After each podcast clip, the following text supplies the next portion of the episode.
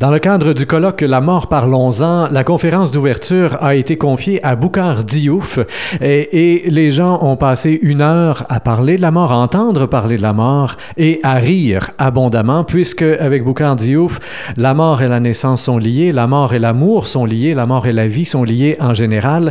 Et euh, je commence cette entrevue avec une des dernières phrases que vous avez dites, réussir sa vie, c'est en arriver à une certaine sérénité face à la mort. J'ai bien fait la différence entre réussir dans la vie et réussir sa vie.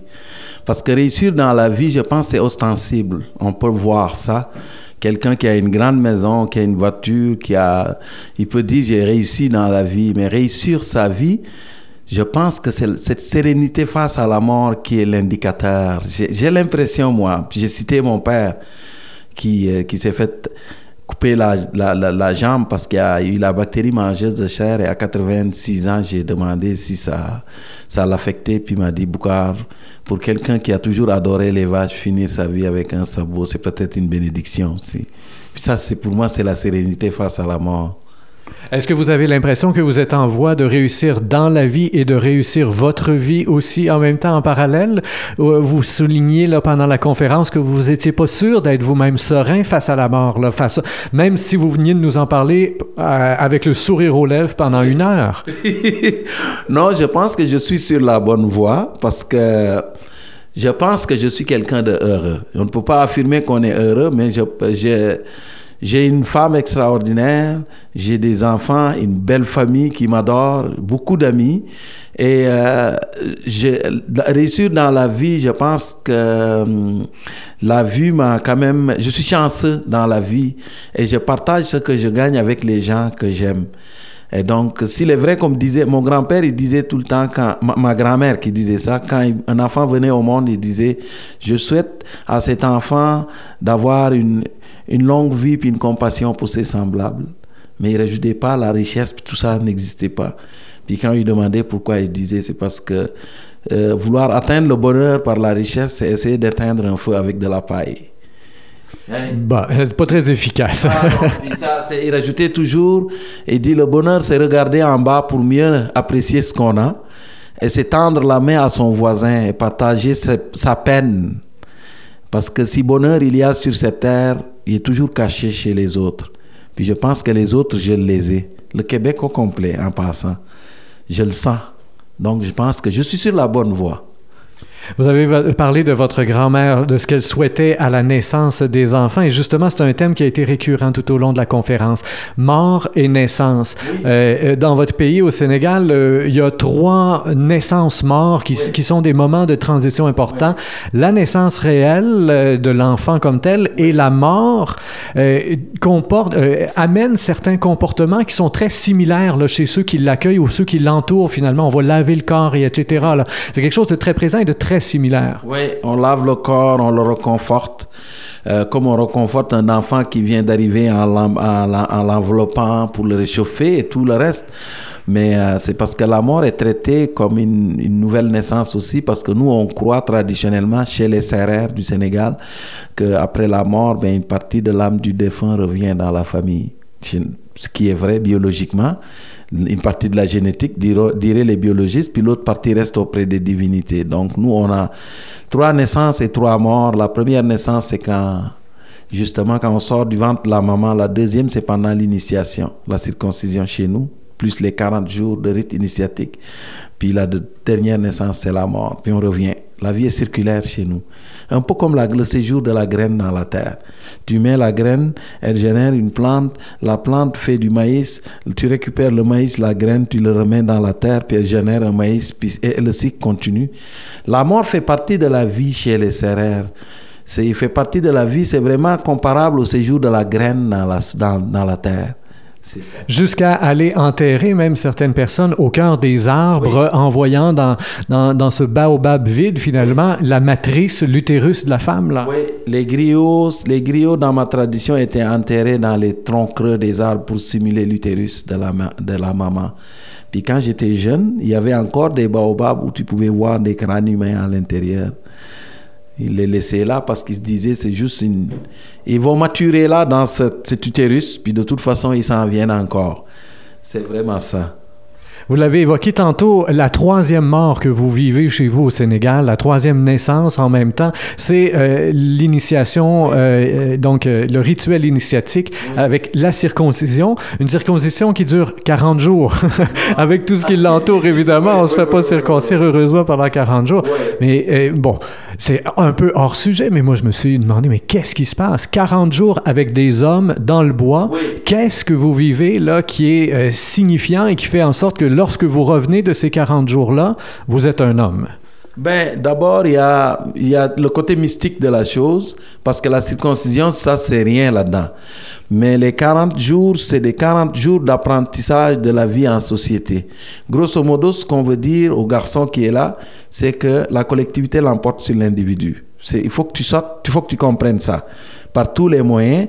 Ça, c'est le côté pratico-pratique. L'individu l'emporte jamais sur la communauté. Alors, sinon, le reste du temps, on apprend à combattre la sorcellerie parce qu'on est une société animiste. Par le langage des signes, on apprend les chansons du terroir, les chansons initiatiques aussi. On apprend à vivre ensemble et à former ce qu'on appelle une classe d'âge solidaire. Parce que les gens qui sont circoncis en même temps dans le village, ils forment un groupe qu'on appelle une classe d'âge, puis ils restent unis pour le restant de leur vie. C'est comme ça. Et donc, grosso modo, c'était le langage des signes, les chansons initiatiques, la vie en société, la solidarité et aussi euh, un peu comment faire pour euh, euh, survivre en cas de, de difficulté, de disette, parce qu'on nous faisait manger toutes sortes de cochonneries pour dire ça arrivera un jour. D'accord. Les humains ont toujours voulu prolonger leur vie. C'est une des phrases que vous avez nommées. Et aujourd'hui, vous avez comparé finalement les médecins, les pharmaciens actuels, toute la, recherche scientifique actuelle. Euh, et vous les avez comparés aux sorciers de vos sociétés, de votre société, euh, les sorciers d'antan, donc des gens qui ne cherchent qu'à finalement qu'à combattre la mort, qu'à sublimer la mort. Et ça coûte très cher parce que le corps lui-même n'est pas programmé pour ça. Non, ça coûte trop cher et puis le, le, quand quelqu'un qui est milliardaire, on lui met face à la mort puis on dit tu peux perdre ton argent et tu survis, il va le donner. C'est ça qui fait la force du médecin aujourd'hui. C'est-à-dire que les gens sont prêts à tout pour repousser la mort. Et comme ils ont de l'argent, ben il reste que tout ce qu'on fait maintenant s'en va vers ça. C'est dramatique de dire ça, mais c'est tout notre budget s'en va vers ça. Comment faire pour repousser la mort? Alors les sorciers ont toujours eu du pouvoir et les sorciers d'aujourd'hui c'est les médecins. Tout à cabit. Les médecins sont devenus les sorciers, mais le corps humain n'est pas fait pour vivre éternellement. On l'a toujours cherché dans la magie noire, dans les religions, dans la médecine et tout. Mais on va finir par péter aux frettes parce que la nature ne voulait pas créer un corps puis le garder vivant éternellement. C'est trop cher. Énergiquement, pour entretenir un corps à 100 ans, c'est trop coûteux en énergie. Alors la nature, au tout début de cette requête, a dit aux humains, non, non, non, vous ne pouvez pas vivre éternellement. J'aime mieux investir dans un petit char neuf, un bébé, de temps en temps, que de retaper la même vieille minoune pour l'éternité. C'est sûr, sûr, sûr, vous allez péter aux frettes quand même. Et ça, c'est une des phrases, effectivement, qui a fait beaucoup rire pendant la conférence. Et euh, au final, vous avez présenté l'humain comme étant euh, une très belle enveloppe qui transporte le spermatozoïde, l'ovule, donc le gène, et l'éternité qui est tant et tant recherchée, elle passe par là. L'importance des enfants et le regard des grands-parents et des arrière-grands-parents sur leurs petits-enfants, euh, elle est là, l'éternité pour vous. L'éternité, la vie éternelle est cachée dans le spermatozoïdes et les ovules. Et le corps, c'est l'emballage que la nature avait trouvé pour transporter ça. Mais si vous regardez un spermatozoïde, pour vous faites décrypter l'ADN dans un spermatozoïde, vous allez trouver l'univers au complet là-dedans. Vous allez voir qu'on a de la parenté avec les dinosaures. Vous allez voir des gènes de bactéries, des gènes qui appartiennent aux oiseaux, des gènes de mammifères, de poissons qu'on partage avec les poissons. Alors c'est ça on transporte l'éternité en nous. L'éternité, quand je veux dire l'histoire de la Terre au complet, on la transporte dans l'ADN qui est dans nos spermatozoïdes. Mais c'est très proche de nous pour qu'on fouille là-dedans. On fouille ailleurs. On fouille au mauvais endroit. Hein?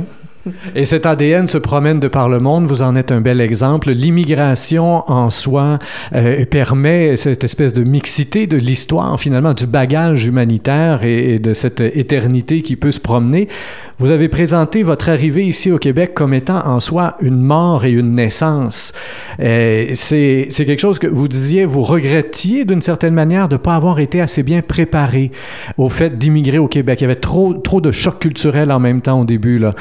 Et vous vous êtes posé la question, est-ce qu'on ne devrait pas se préparer aussi à la mort comme telle? Est-ce qu'il est y a moyen de se préparer? Est-ce qu'il y a une formation possible pour mieux accueillir sa propre mort, la mort finale, celle-là? Mais moi, je pense que chacun a son truc, mais de vivre, d'avoir, d'avoir une famille, des amis, euh, d'être aimé, ça aide beaucoup à accepter la mort, d'avoir une spiritualité pour, pour certaines personnes, n'importe laquelle des spiritualités, mais c'est vrai que l'immigration aussi, c'est une, c'est une forme de naissance, c'est une nouvelle naissance. Puis quand on n'est pas très bien préparé, ben c'est comme l'enfant qui, qui est accouché naturellement avec l'ocytocine qui contracte tranquillement pendant 5-6 heures, qui sort, et l'enfant qui est né par césarienne.